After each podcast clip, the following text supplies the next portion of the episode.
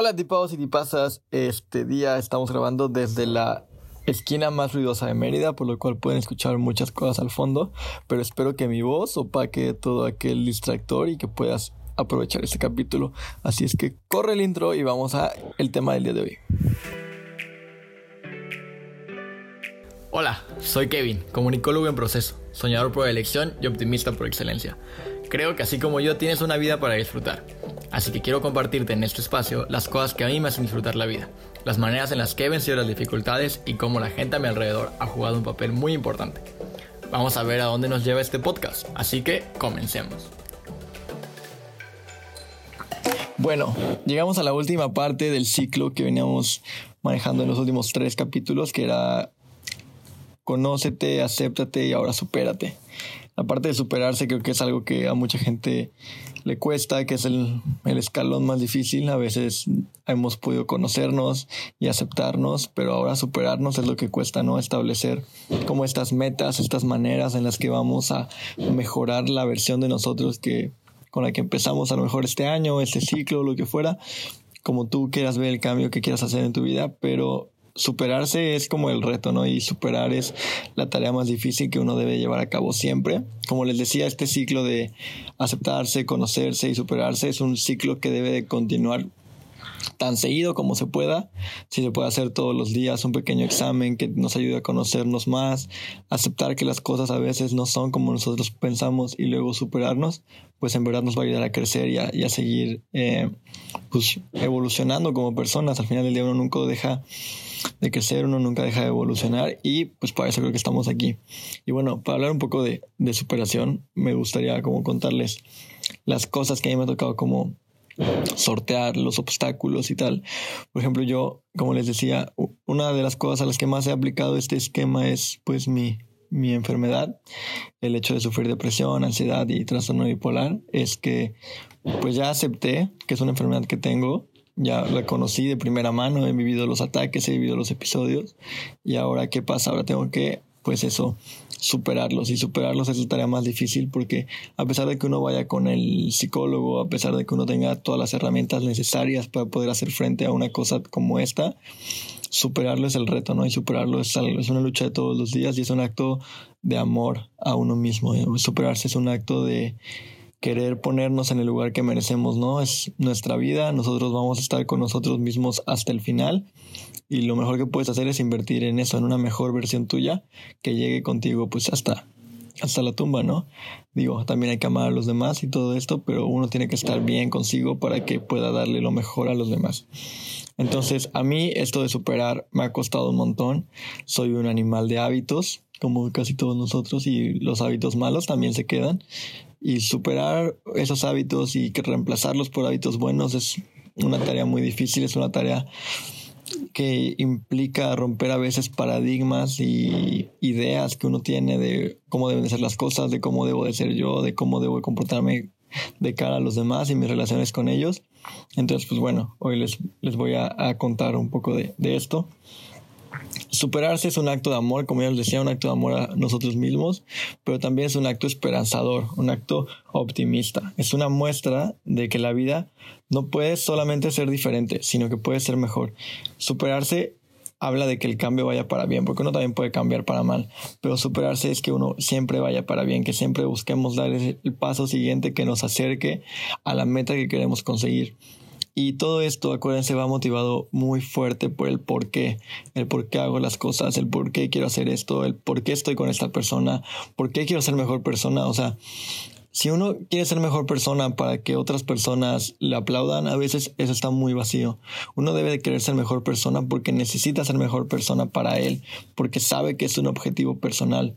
Entonces, que tu por qué sea lo más puro de intención te puede ayudar a que tu proceso sea mucho más eh, mucho más fiel a tu esencia.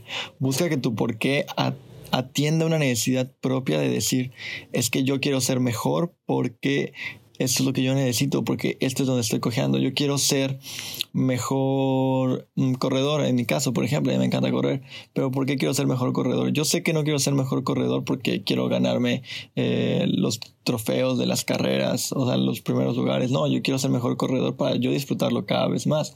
A lo mejor tú quieres ser mejor estudiante, pues ¿por qué quieres ser mejor estudiante? A lo mejor a ti te, te hace falta ese, ese sentido de, de de achievement, de logro dentro de tu carrera y a lo mejor necesitas ser eh, cada vez mejor estudiante para que tú sientas que realmente estás logrando algo. Entonces busca que tu porqué te llene a ti, el porqué tiene que llenarte a ti primero y después va a darte sentido y va a ayudarte a crecer y a conseguir las cosas que tú pretendes conseguir, ¿no?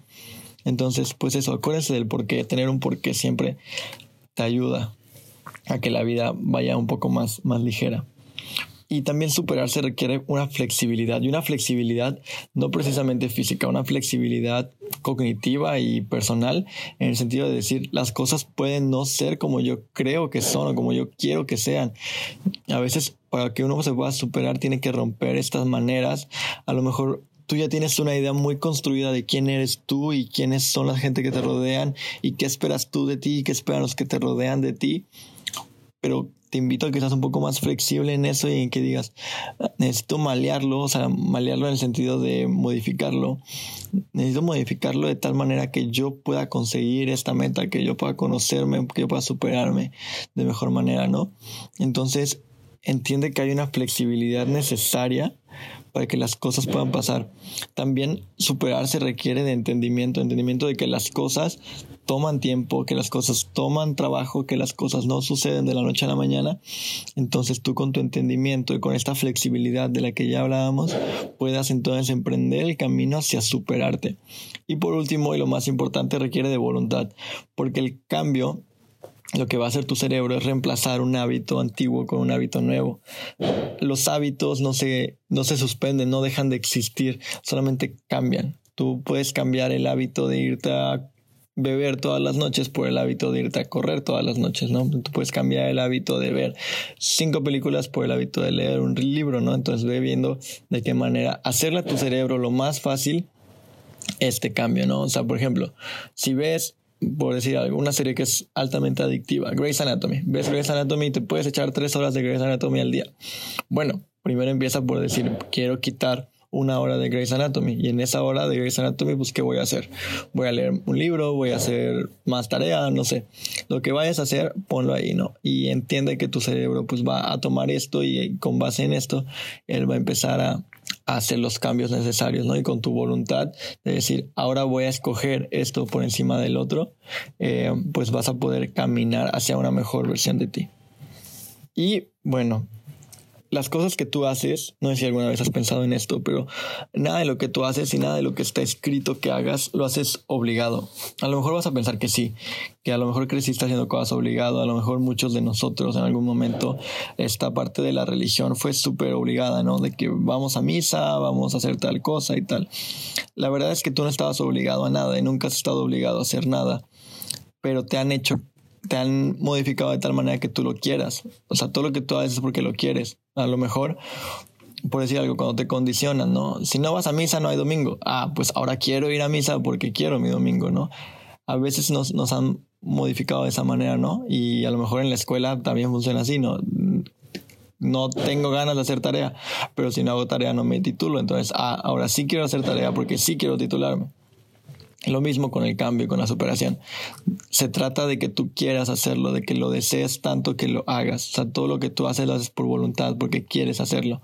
Entonces, ve configurando tu voluntad de a poquito, con pasitos, con retos diarios pequeños, que a lo mejor son insignificantes, pero que te pueden ayudar a, a crecer.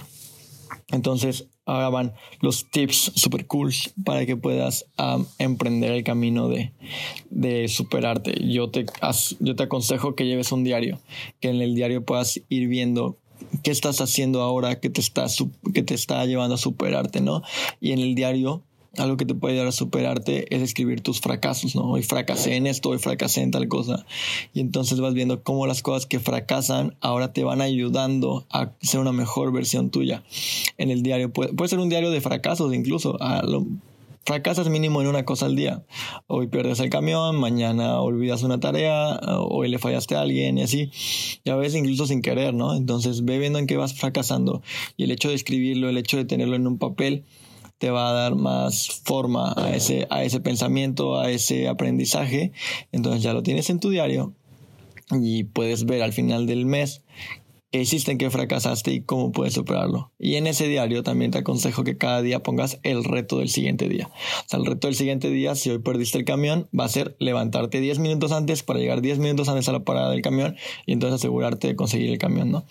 Por decir un ejemplo así, ¿no? Tú, tú sabrás en qué puedes aplicar esto a tu vida, llevar un diario, a lo mejor ni siquiera físico si no, si no eres tan vintage, pero si eres alguien mucho más de WhatsApp o de internet y de tu celular y que David esté ahí, puedes ponerte una alarma, ¿no? O sea, mañana a las 10 de la mañana quiero hacer esto, quiero tomar dos litros de agua para las 10 de la mañana, ¿no? Entonces configura tu alarma para que mañana tengas el reto de, de cumplirlo, ¿no? Y ya puedes escribir, hoy superé esto y estoy un fregón porque lo logré. Otra cosa, pues es lo mismo, el, desafío, ¿no? Eh, en desafiarte, a lo mejor tus metas son un poco más ambiciosas en cuanto a tu superación y, y, tu superación de este año va a ser correr un Ironman, por decir algo, o correr un maratón o hacer algo así de mayor, de mayor magnitud, ¿no? Pues ese desafío te, te va a dar un porqué hacer las cosas, por qué alimentarte mejor, por qué cuidar tu sueño, por qué hacer tal. Entonces, ten ese desafío grande, pero también ten desafíos pequeños, como los que ya decíamos, para que puedas ir mejorando, para que puedas ir escalando esta, esta montaña mental que tienes y llegar a la mejor versión tuya. Y tener un control de los cambios que estás haciendo, o sea, tener una manera de contabilizar las cosas buenas que tú estás haciendo, va a ser una manera a ti de se, de, pues de ser un poco gratificador, que te, que te resulte gratificante el hecho de estar cambiando. Cuando tú cuentes y digas, ah, pues esta vez hice siete veces más cosas buenas que el mes pasado, ¿no? O sea, si de alguna manera física tú puedes llevar la cuenta de las cosas que estás haciendo para mejorarte, te va a ayudar un montón y vas a decir como, así estoy haciendo algo, ¿no? A lo mejor estoy haciendo poco, pero poco es algo comparado a lo que antes hacía, que era nada, ¿no? Entonces, tener una manera de contabilizar lo que estás haciendo por ti y ya que la tengas, puedes entonces sí ir viendo en qué le puedes echar más ganas, en qué puedes trabajar todavía más y ya, con eso puedes pues empezar a cuidarte ya, esforzarte por superarte todos los días.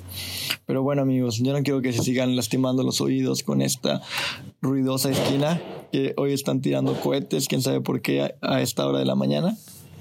Pero bueno, esperemos que sea algo que celebren y que la comunidad lo disfrute, porque a nosotros nos está pasando factura. No olviden compartirlo para que más personas nos escuchen. Compártalo con alguien que los invite a superarse. Y, ah, bueno, Bonus tip, si tienen alguien con el cual puedan emprender este viaje de superación, es mucho mejor tener una pareja que te ayude a que, o sea, una pareja no necesariamente sentimental, sino tener a alguien que te ayude a, a ir en busca de tus objetivos más ambiciosos en el nivel personal. O sea, alguien que le digas, es que sabes que quiero leer un libro este mes y que todos los días te diga, hey, ¿qué onda? ¿Leíste hoy? ¿O cuánto vas a leer? Y ese tipo de cosas te puede ayudar un montón. Tener una pareja que también busque mejorar para que puedan mejorar juntos. Y ahora sí, listo. No olviden compartir este episodio, seguirme en Spotify y nos vemos el jueves con invitado y el lunes con otro episodio de nosotros solitos. Bye.